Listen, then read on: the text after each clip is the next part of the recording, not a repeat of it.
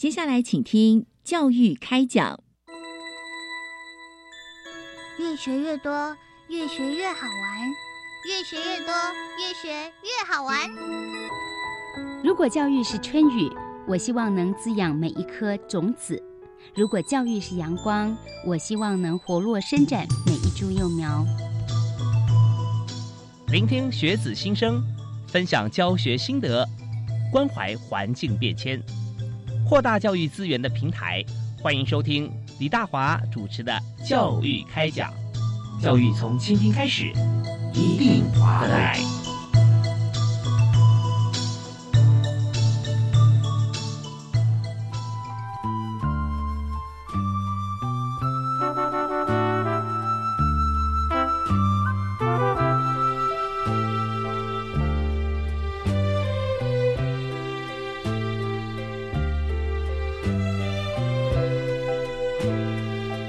各位亲爱的听众朋友，大家晚安！非常欢迎您在每个礼拜一跟礼拜二晚上七点零五到八点准时锁定国立教育广播电台收听教育开讲，我是李大华。我们在今天节目里面和大家一起分享的就是现在最红的啊人工智慧 AI。那这个 AI 议题啊，我们要这个从各个年龄层。或不同的时间点来切入，我们现在看网上面有非常多的一些资料。但是如果说真的在年龄比较低、中小学人工智慧方面的教育推广啊，该怎么做？这方面其实更加重要，因为入门的时候啊，我们要有一个正确的观念和知识，还有良好的工具以及带领啊。那这边我们就要今天特别邀请国立台南大学资讯工程系。兼任电子计算机中心主任以及人工智慧教育暨发展中心主任的李建树教授，跟大家来分享。嗨，李老师好。呃，主持人跟听众朋友，大家晚上好。是非常欢迎您哦。那我们也知道说，在这个呃学校里面哈，你也是身兼数职啊。但我们也知道说，有越多的能量啊，都希望啊，大家都希望你有更大的发挥。所以现在呢，我们今天特别是由教育部人工智慧中小学推广教育办公室啊所这个推荐啊，希望老师能够跟大家一起来分享。那现在呢，我们也知道说，在 AI 人工智慧技术在应用方面啊，那我们就是常想说。光是一个 Chat GPT 出来哈，现在也不见得每个人都有申请他的会员在使用。但大家都知道说，这个 AI 人工技术发展越来越先进，所以这边啊，我们就想从中小学的教育推广来切入。那您是不是可以先跟大家分享教育部哈，呃，当初为什么什么样的原因跟理由哈，来这个成立就是人工智慧技术与应用人才培育啊教育推广呢？好。那我想，这一切可能都是从二零一六年的，呃，AlphaGo 打败呃世界 围棋棋王那个时间点开始哈，因为那个事件，呃，引起了全世界的一个关注，也造成很大的震撼啊，因为在呃电脑去跟人类做呃下棋这个领域的发展里面。呃，围棋算是被认为是最难突破的啊，所以在那个时间点突破了之后呢，大家也见识到了人工智慧的发展已经进入到一个新的截然不同的一个的一个境界了。是在那一次之后呢，其实应该说那一次的一个事件，让业界、产业界见识到了人工智慧，嗯，确实能够为产业带来一个新的突破。好，那因为我们都知道，这个产业的人实际上是来自于学校的培育嘛，是。啊，所以学校端那最直接的，基本上是呃大学。啊，所以在教育部的这个人工智慧的人才培育计划里面，它有一个分项呢，是针对大学的呃人工智慧人才培育。呀。那另外呢，也有鉴于就是说，在人工智慧的相关应用。已经啊，在那个时间点啊，已经都慢慢进入到我们的生活领域的啊，不管是呃我们停车场的 车牌自动辨识啊，或者是人脸辨识，嗯，或者是一些消费的推荐，其实还有甚至是啊 Siri 啊，这些其实都是人工智慧的产品。那这些产品呢，其实已经进入到我们的生活里面，所以我教育部这边就觉得说。呃，光从大学来推其实是不够的，嗯，希望能够往下扎根到中小学，啊，嗯因为既然我们的中小学生已经在接触人工智慧的产品了，嗯，那如果能够让他们对这个人工智慧的知识有一点基本的概念，然后呢，对于人工智慧的伦理啊这方面也有一定的素养，那对于我们的这些中小学生，他以后会升大学，以后会就业，那嗯对于他们的整个职涯的发展都是一个正向的啊，所以呢，教育部才会想说，那在中小学这个阶段应该做 AI 教育的扎根，啊，大概是这样的一个缘起。对，那您现在也是教育部人工智慧中小学推广教育计划办公室的主持人了啊。那对但我们也知道说，跟大学生上课以及跟小学生上课，那时候可能切入点会完全不一样啊。那小学生他呃，但我们希望说他能够从小就有这个 AI 的素养，呃，现在都强调素养导向，他不但呃学会看懂，而且知道是什么，还可以讲出来，就教大家。所以在整个过程里面哈、那第一关让中小学生接触的诱因哈或者契机，我们要怎么样设定？那在学校教学的过程里面，老师要扮演什么样的角色呢？好，那针对主持人所提的问题哈、嗯我这边先做一下背景说明，就是说，因为教育部它在推这个人工智慧中小学教育的时候呢，这嗯它所设定的是设定在精进学习。好嗯好那精进学习，呃，可能如果不是从事教育方面，可能比较不清楚，我这边照做解释了哈。好，那我们可以把学习分成呃，第一种呢就是普及式的学学习。那普及式的学习呢，那就变成是要跟要呼应课纲嗯嗯啊。那我们都知道一零八课纲啊推出来啊，所以呢，在教育界呢现场啊，就是做了一个很大的一个变革啊。那这个这个变革呢，其实是影响老师的啊授课的规划，这些影响是很大的。是所以老老师呢，他们在授课的时候都要照着这个课纲啊来进行教学，啊，所以这个是普及式的。好嗯啊那因为呢，在当初一零八课纲拟定的时候，人工智慧还不是这么受重视，所以当初并没有把 AI 变成是课纲里面啊，尤其是小学、国中嗯这这个部分是没有去列入课纲。嗯那所以呢，变成说，如果要普及式的教，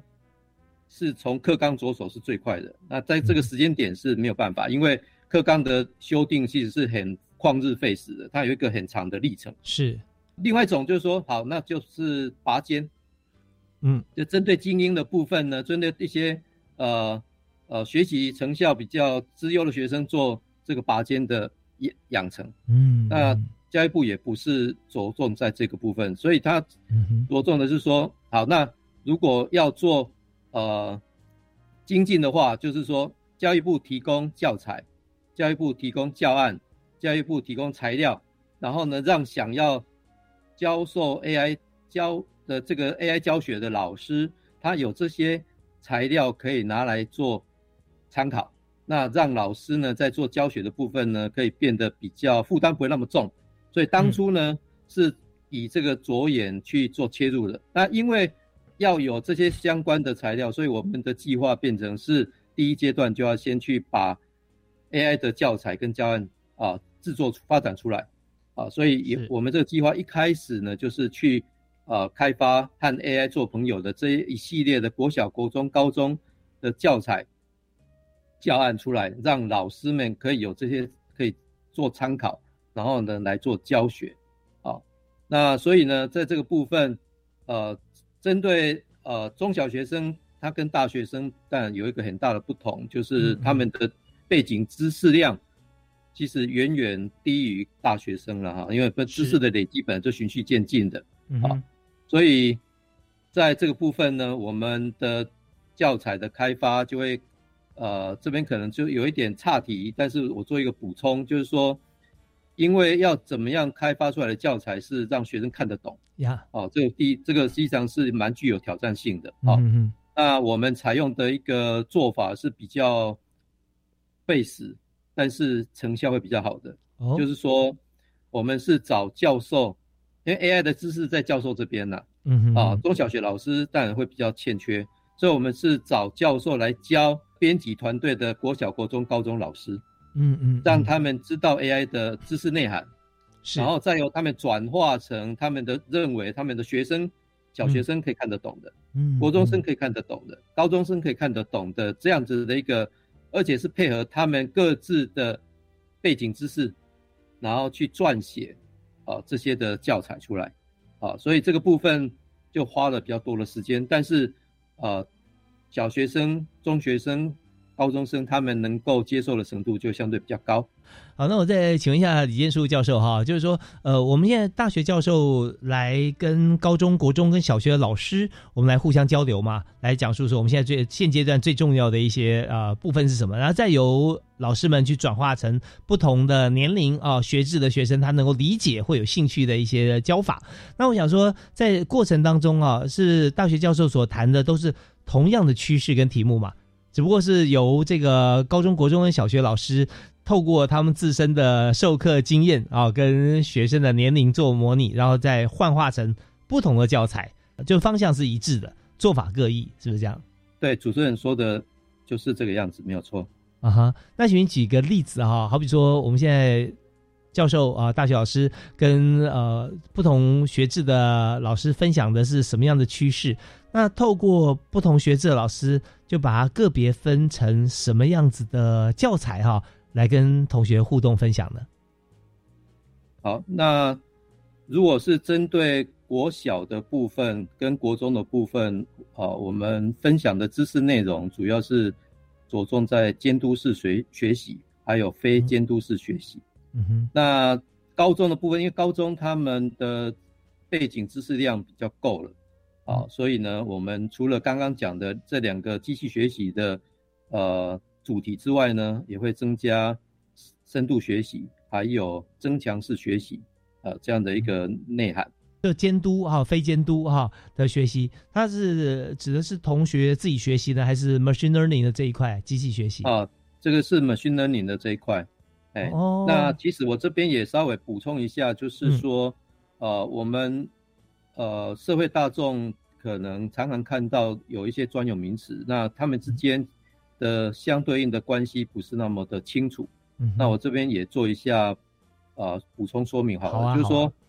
我们可以以一个集合的概念来看呢，哈，就是最大圈的啊，最大圈的这一块呢，我们称作人工智慧。好，那这个人工智慧里面呢，在小圈一点的，我们称作机器学习。是。那就代表说，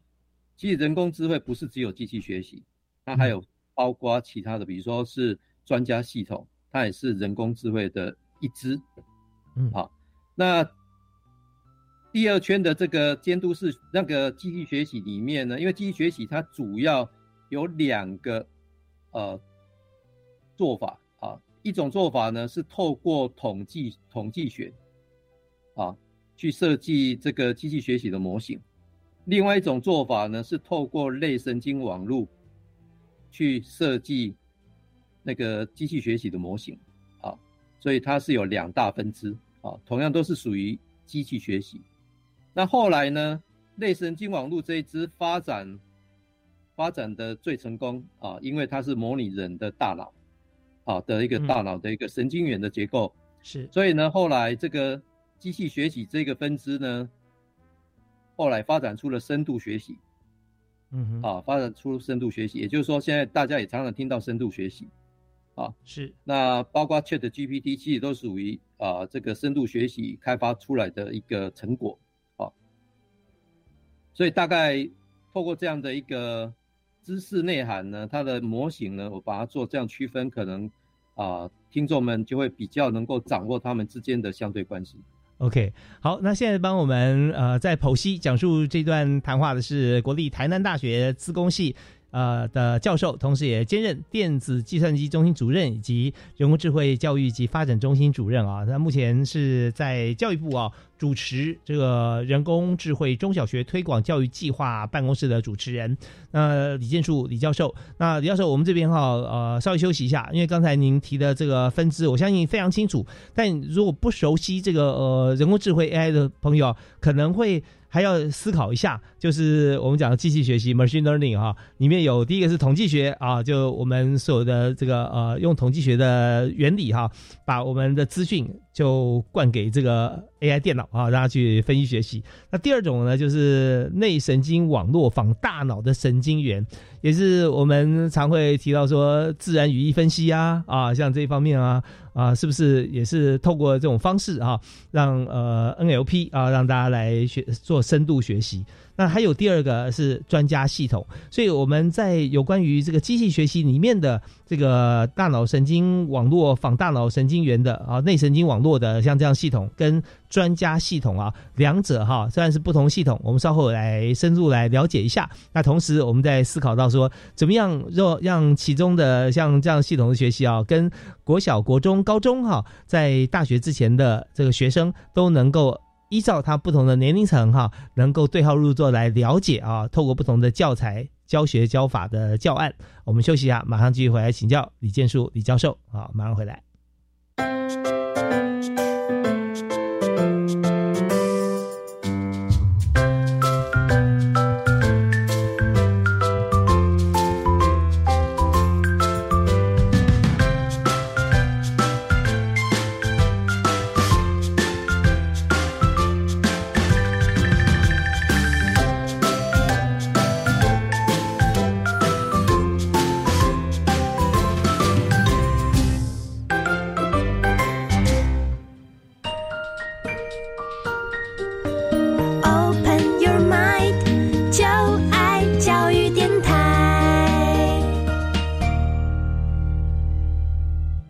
教育开讲节目里面，我们特别邀请在教育部人工智慧中小学推广教育计划办公室的主持人，同时也是国立台南大学资工系以及在电子计算机中心担任主任、人工智慧教育暨发展中心担任主任的李建树李教授，哈，跟大家来分享。现在呢，这 AI 技术在国小。国中、高中啊，怎么样从不同的年龄层教学的这样子的一个切入点啊，然后跟所有的学生分享？那就大学教授啊，到这个各级学校里面去和老师们来做沟通，然后透过老师转化成这个适合年龄的教案啊，跟所有同学做分享。那我们在这边要继续请教李李教授、李老师。嗨，教授好。啊，主持人好。听众大家好，是刚才你有提过说，跟所有的听众朋友啊，我们现在不只是国中小、高中哈，跟大学所有听众朋友在线上哈，就是我们的这个呃收音机旁边都能够了解现在最新的这个 AI 技术啊，我们怎么样来形成啊，怎么样做发展？所以刚才李建书教授有提到说，AI 是一个最大的一个范围哈，算是一个大圈啊，那中间呢有个小圈，就是您刚提到机器学习啊。那另外专家系统就是小圈以外的空白的地方嘛，是吧？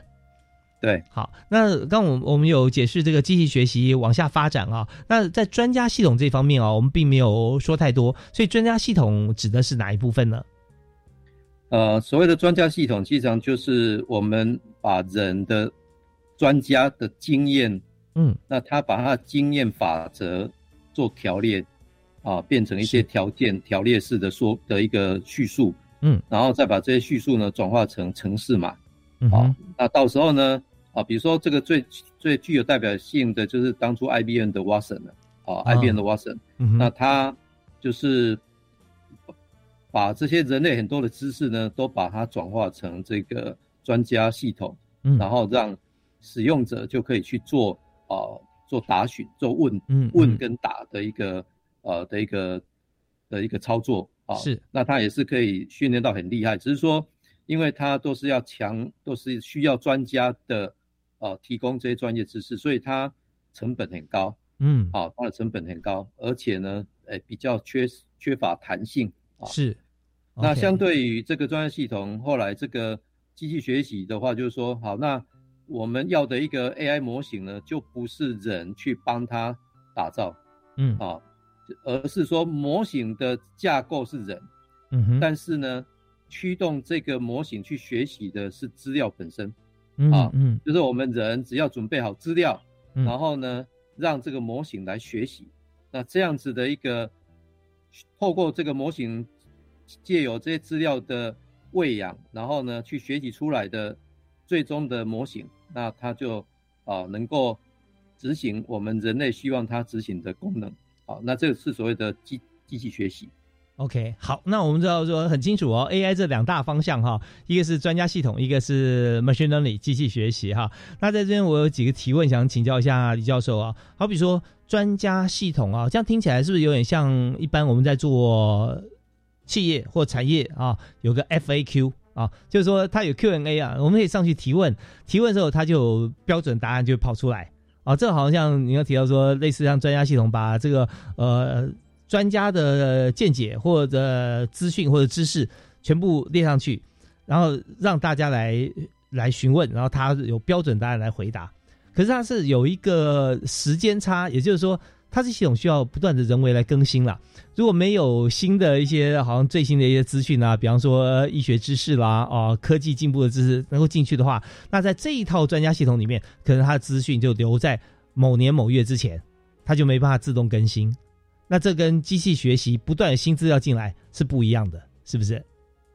呃，没有错，呃，没有错。OK，那所以现在大家你知道资讯爆炸时代啊，所以教授，我们现在当然用机器学习，它随时随时去抓取网络上最新的一些相关的知识做分类，那随时就有不同的答案会出现了。但是这边我想提问的一点就是说，它里面规则就很重要了。那怎么样去分辨呃现在来的这个知识到底正确与否，或者是说他给出来的答案它的比例啊？那新的这些观念的知识它占了多少比例？呃，旧的有占多少？会不会因为这样子的一个规则制定的不同而影响搜寻问题得到答案人他所获得的解答？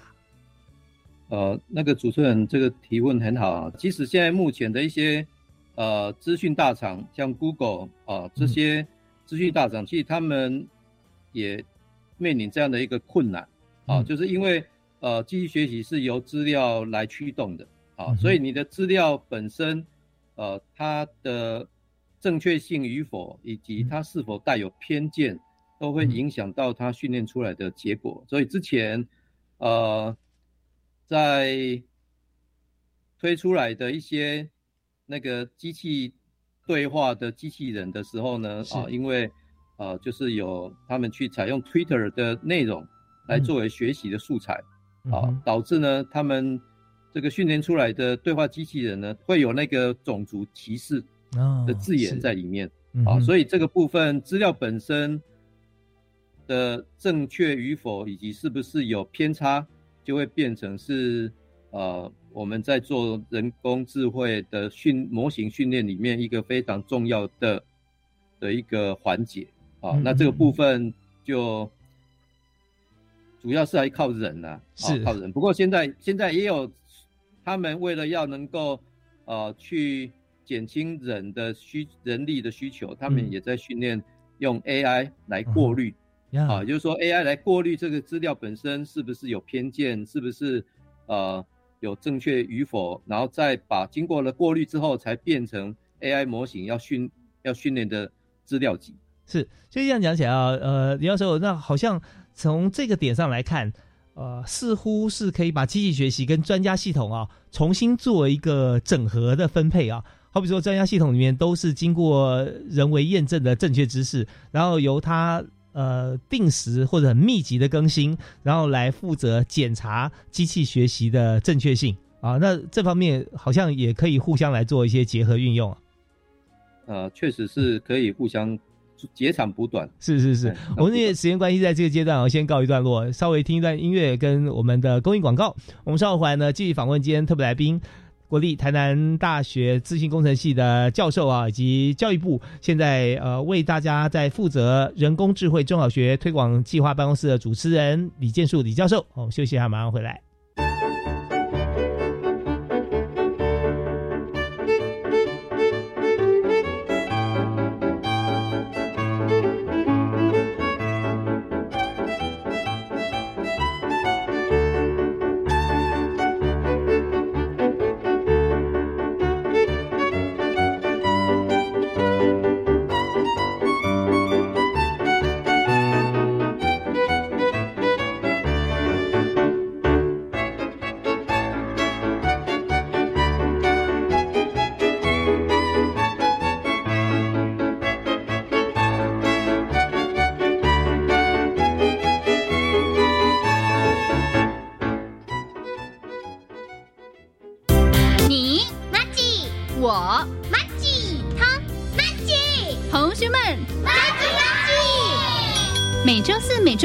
晚上九点三十分，欢迎所有的马吉朋友加入马吉同学会，让妮姐姐陪伴你一起成长，一同学会。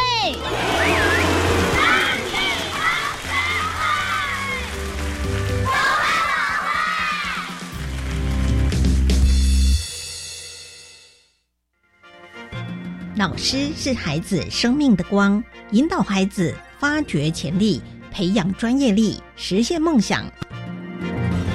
那些孜孜不倦的老师，如何触动你我的心，展现教学的亮点，在这里都可以感受到。欢迎点阅教育广播电台 China Plus 主题频道，在教学路上让孩子更好。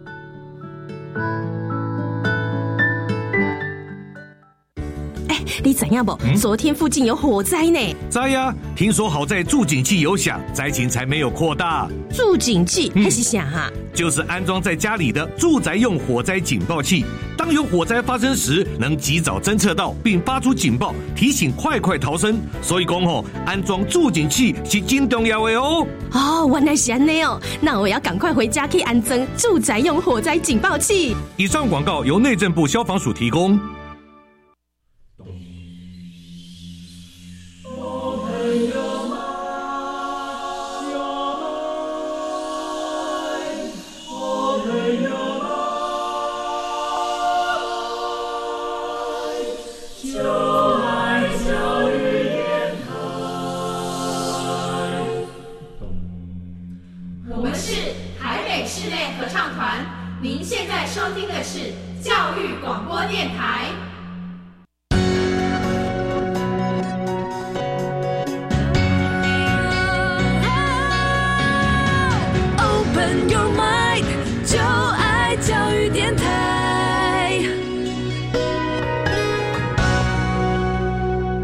欢迎您持续锁定国立教育广播电台，收听礼拜一跟礼拜二晚上七点零五到八点为您播出的教育开讲，我是李大华。我们在今天节目里面啊，非常开心啊，也非常荣幸能够邀请到教育部人工智慧中小学推广教育计划办公室主持人，也就是台南大学资讯工程系的李建树李教授啊。那教授，现在你真的很忙碌哎，你看你要教学啊，还要兼任电子计算机中心主任，以及人工智慧教育及发展中心主任啊，还有在教育部你有主责这个计划办公室。我我相信今天很多人要跟你学习时间管理啊。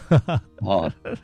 是那，但是在呃这之前，我们想先谈一点啊。我们刚刚提到说，在这个人工智慧方面啊，分成两大项：机器学习跟专家系统啊。那现在有没有一些例子啊可以举？就是说，让大家怎么样了解现在的人工智慧发展啊，跟我们生活之间的关系？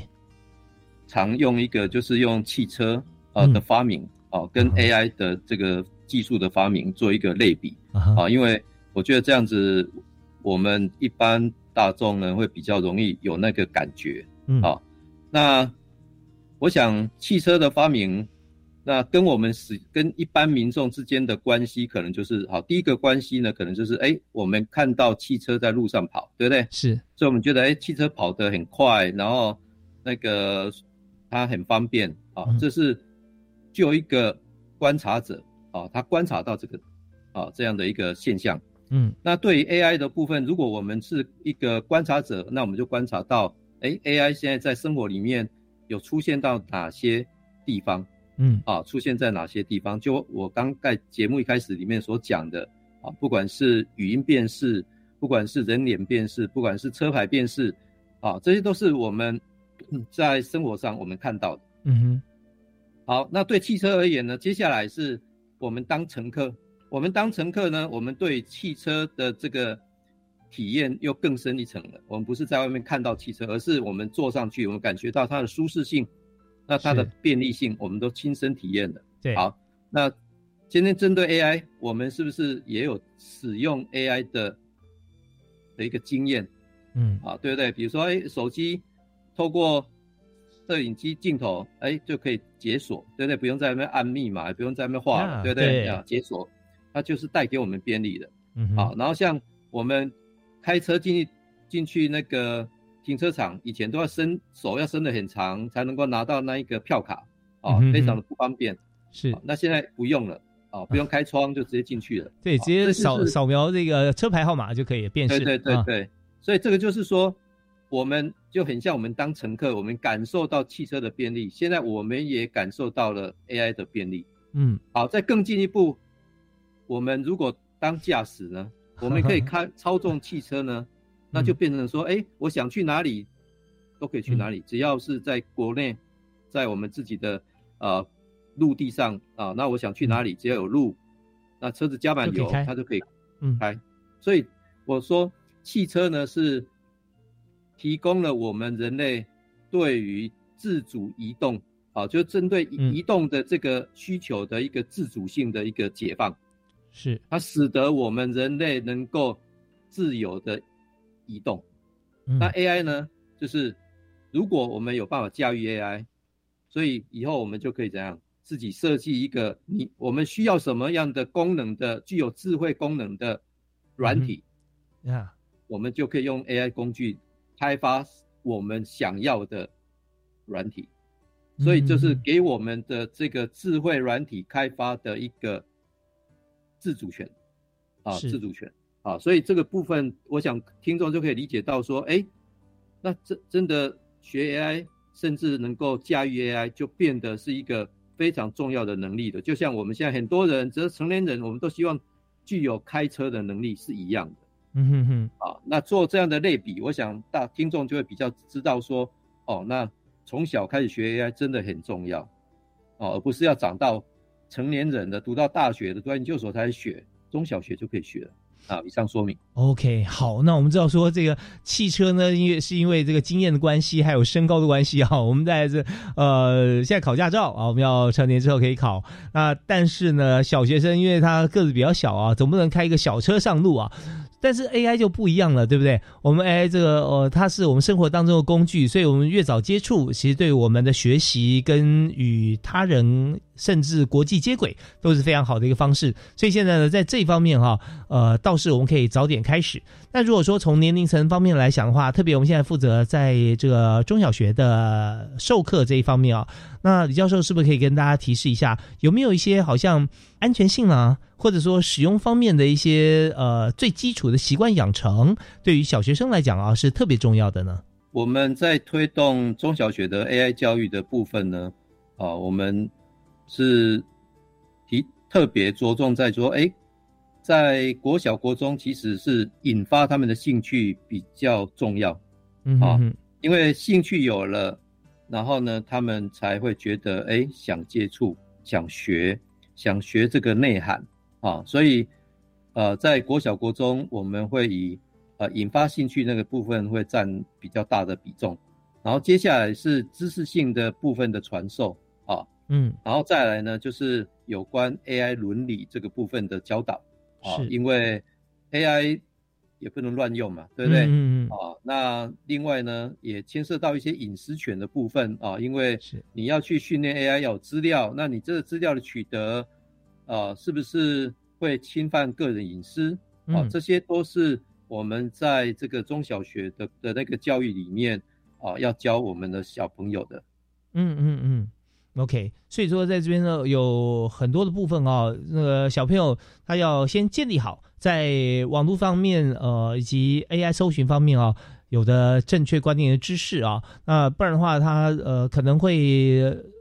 用起来会往偏差的方向来走。所以这边呢，行明请呃李教授啊进一步跟大家说明说，怎么样来建立啊这个中小学生他对于使用 AI 方面一个正确的方向，或者说有哪些方面是要告诉他是这样是不能用的，应该要怎么样才是正确使用？好，那这个部分基本上我们有两条呃管道了哈。第一条管道就是我刚刚所讲的，我们帮啊、呃教育部开发展的那个和 AI 做朋友的教材。嗯嗯嗯那这个教材里面，我们就有非常明确的跟他们讲啊、就是说啊、AI 它带来便利，但是它也会有引发一些负面的作用啊。比如说，在我的国中版本的教材里面，我就跟他举一个最简单的例子，就是是呃，我想有的小朋友不知道了，他们有没有这个印象？但是成年人应该都记得，就是以前我们都有收费站嘛，嗯哼哼啊，那收费站呢，现在都改成 ETC 了嘛，嗯嗯所以是不是导致收费站的员工就失业了？嗯哼，啊，所以 AI 的崛起，它取代了人力，那它也会引发就业上面的问题。是好，那小朋友也要去想说，哎，因为这个不是说我们一般人就可以去提出一个方法可以解决这个大的问题的，但是我们就会让变成是一个开放性的提问，就是哎，小朋友，你们知不知道 AI 应用了会取代人力？那这些人怎么办呢？失业的怎么办呢？嗯啊，让小朋友去思考，那也让他们有一有养成同理心，啊，同理心。那这个部分其实很很难有标准答案，但是嗯透过这样的一个提问，让他们觉察到说，哎，对哈、哦，那 AI 会取代人力，那人就会有可能会失业啊。那是不是在这个小的时候，他就要去精进自己的呃学习，让他以后呢，哎，不会被 AI 取代嗯啊？那他们就可以去思考这个面向。那另外呢，就是说我们也在做呃，教育部这边有办那个 AI 教育的呃计划增建，就是嗯鼓励国小、国中、高中老师，如果他对于在学校开授 AI 课程有兴趣，那他可以来申请这个计划。那在这个计划的增建须知里面，我们也很明确的告诉这些增建者，来申请计划的老师们，他要在授课的时候要把这个 AI 伦理纳入啊授课的教学内容，啊，让嗯小朋友们能够知道说这个 AI 的应用要遵循这个 AI 伦理啊，然后也要尊尊重隐私权啊，这个部分都是在啊我们有这两条管道去做这样的一个教导啊，谢谢。是我非常谢谢李彦树教授啊，刚才为大家来这个深入来解析这样子面向的议题。那基本上我在归纳有三个重点跟大家来分享啊。第一个重点呢，就是怎么样人会被 AI 给淘汰或拒于门外？就是呃，越拥抱 AI，你越能够运用 AI，越不会因为 AI 而失业啊。那所以我们去了解它。那第二点啊，就是，但我第一点补充解释一下，就是说现在呃，也许我们不做这个停车管理员，可是我们可以做的是运用更多的这个 AI 的相关的设备去管理更大的一个停车的场域，或者我们在后台来做分析，呃，来实际执行这个 AI 所产出的数字的工作。那这些方面就是让我们工作更精进。那第二部分就是我刚刚提到说拥抱 AI 啊这件事情啊，那我们可以真的去了解它之后，去做更多面向这些设想、跟设计、跟思考，可以发展出更远大的目标。第三个是伦理的事情啊，呃，也就是用问题来解决问题。如果只用单方面面向去解释或诉说 AI，也许很多面向照顾不到呃学生、同学自己或者家人。或者他们生活领域的一些问题，反而是提出问题让他们去思考，提出他们自己的解答，在这么多众多哈缤纷的解答里面，共同让同学来分享，会可以更看清楚社会跟 AI 相结合的面貌。我想这这几点哈，呃，大概足以让不管是哪一个年龄层的同学哈，都能够有更广泛的一个广义的思考。好，那这边我们也稍稍微休息一下，我们稍后回来啊，要继续刚才李建树李教授的谈话方向啊，就是谈到说，我们现在到底有哪些计划可以跟中小学的老师跟同学一起来分享啊？我们知道说，现在我们在整个人才培育计划里面，向下有三项子计划，我们是要继续请李教授跟大家来分享，好不好？好，我们休息一下，马上回来。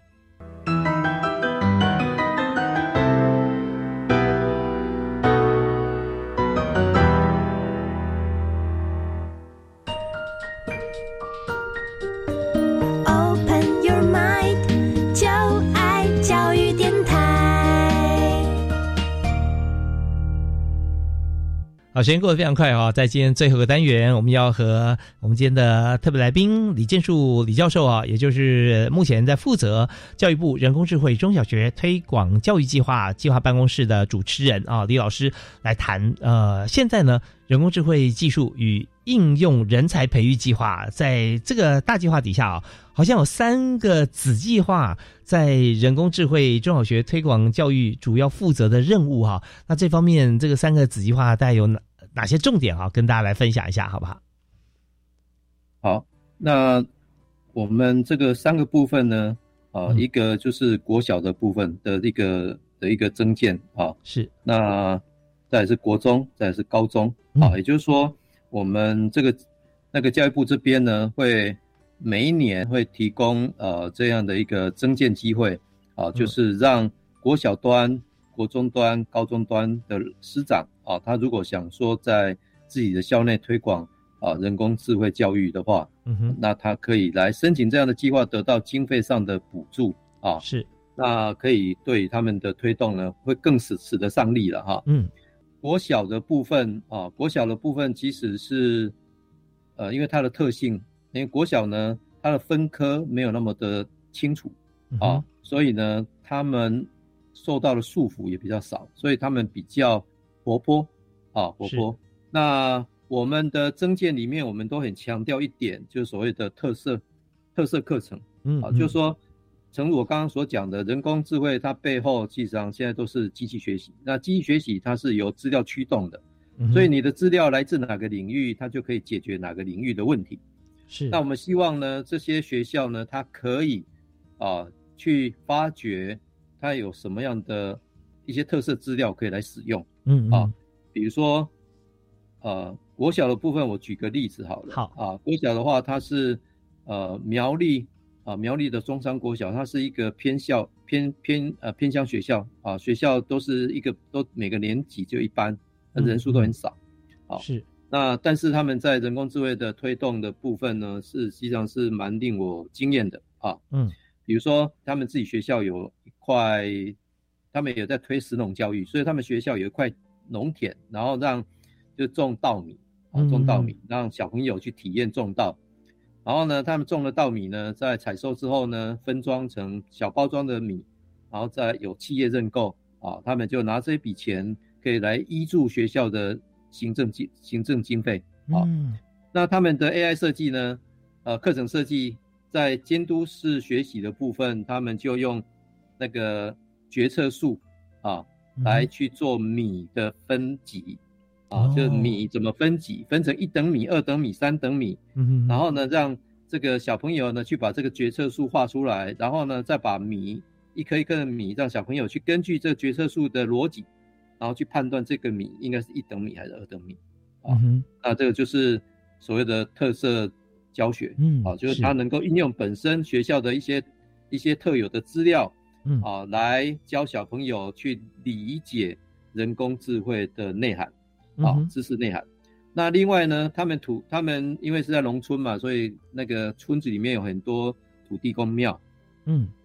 所以他们老师呢就带着小朋友去拍土地公的照片，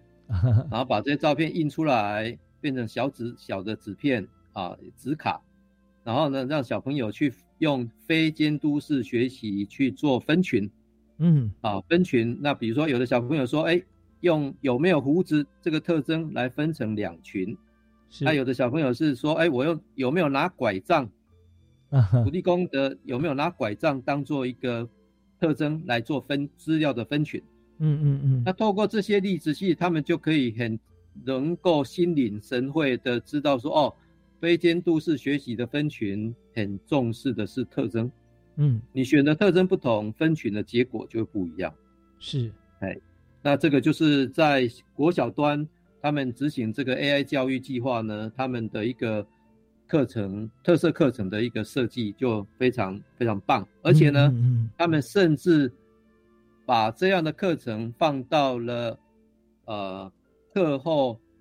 课后加强班，好，课后加强班就是说，在学习比较弱势的学生呢，他们会被留下来做课后的辅导，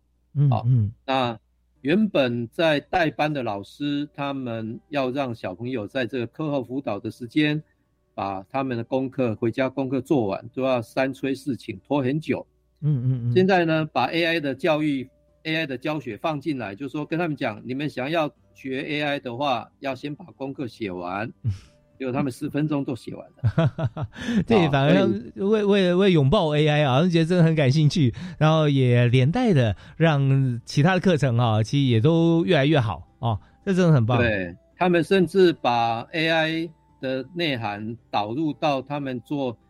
小学生在学生字哦，这个生字的学习，他把非监督式学习纳进来了，嗯，然后学生学的特别快，他们认生字认的速度比以往都快。哦，他用的方式是不是也可以跟大家再介绍一下？啊，详细的方式可能我现在没有办法很很仔细的讲，就是他把那个非监督式学习的这个跟刚刚讲的特征，所以他把文字的生字特征做拆解，然后帮让小朋友去学怎么样去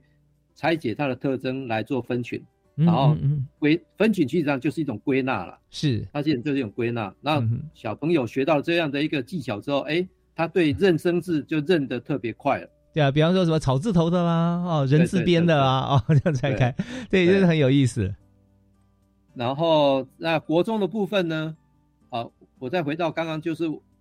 呃，中山国小它就是呼应了我一个我一个想我一个想一个很重要的一个理念，就是所谓的 AI 平权啊，就是说不是特定的人、特定的学生功课要多顶尖，他才能够来学 AI，而是。每个学生他都有权利来学习人工智慧，是。哦，所以我是觉得很感动，就是说，哎，他们把这个 AI 平权的这个落实在他们的校内的教学，那，我觉得非常棒，啊，真的非常棒。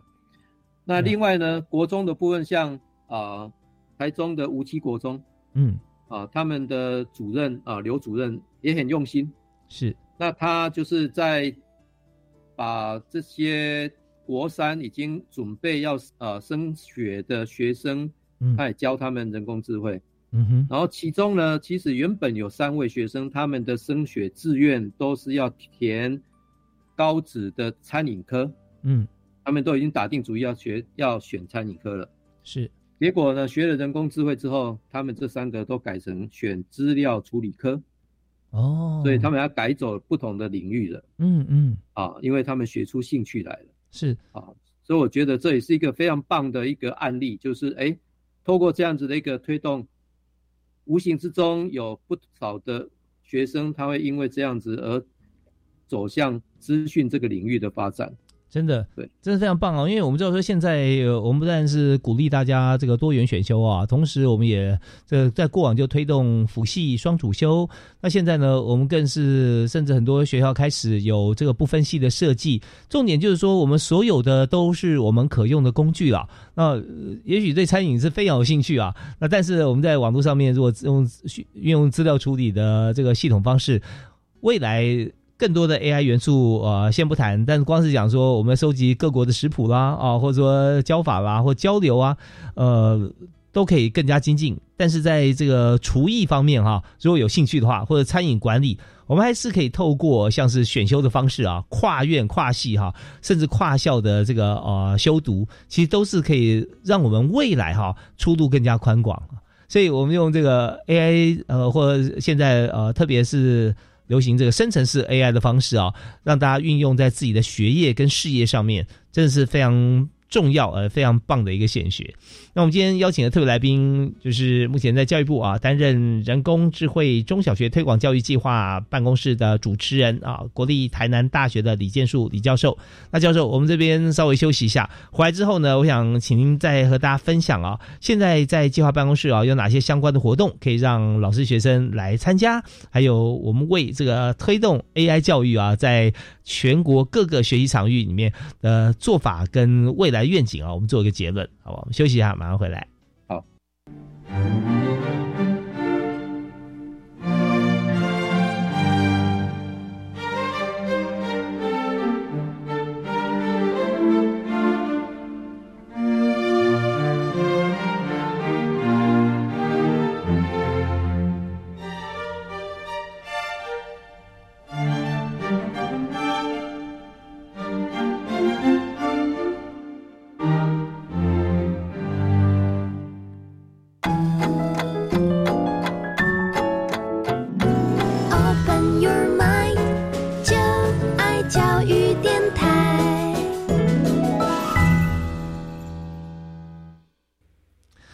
我们今天时间过得非常快哈，马上剩下只有短短的大概三分钟时间，我们邀请今天特别来宾，国立台南大学的李建树李教授哈，来和我们来做今天访题的一个结论，同时呢，也和所有的老师学生来谈一下，说明一下这个计划办公室有办理相关活动啊，是可以如何参加呢？哎，李老师好，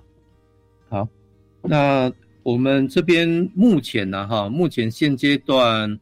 呃。主要是针对老师啊，主要针对老师，学生的部分我们还在规划中啊，还在规划中。那学生啊，我先讲老师的部分好了。好，老师的部分呢，啊，就是我们现在也有跟国家教育研究院啊合办啊做啊中小学 AI 种子教师的一个培训啊培训的一个计划。是，那我们这个计划呢是。一次，啊，一一个 run 的话呢是四个四个工作天啊，就四天，有四天的学习的时程啊。那通常我们一个礼拜安排一天，然后连续四个礼拜，嗯啊，那我们会是在啊国家教育研究院的台中分台中分院啊，台中分院那边来办理。那有兴趣的呃中小学老师啊，可以呃来报名。那这个。我们预计是十一月份办了啊，十一今年的十一月份会办。那另外呢，就是我们也会在呃一一般可能是在寒暑假的时候，嗯，我们会办工作坊，嗯啊，工作坊。像我们在去年的寒假，我们就在台东的台东大学的附设实验小学啊，我们办了一场。啊，工作坊啊，让呃国中小学老师可以实体的啊来上课，然后也可以透过远距的方式来上课。